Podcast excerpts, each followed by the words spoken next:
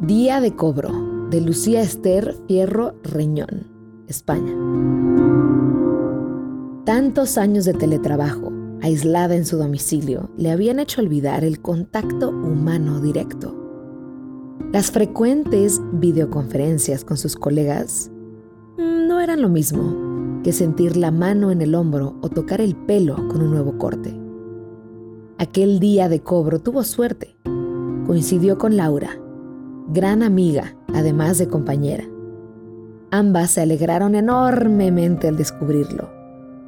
Y cuando estrecharon mutuamente sus cuerpos en un largo abrazo, una lágrima de emoción asomó a los ojos de ambas.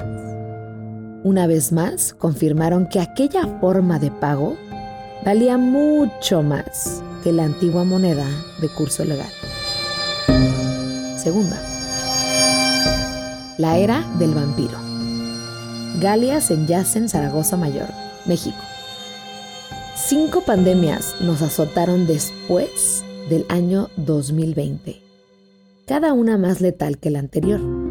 En la última, todos enfermamos de una extraña infección en la sangre. Únicamente fallecieron los hombres de 20 años en adelante. Así, quedé viuda y sin hijo. La enfermedad hizo que las mujeres envejeciéramos muy lentamente como si en la lucha intangible de la naturaleza contra el ser humano, nosotras nos aferráramos a no desaparecer. Las mujeres que enfermaron embarazadas y amamantando ahora son madres de niños jóvenes pero longevos. Así comienza el karma de la naturaleza o la era del vampiro. Ganamos.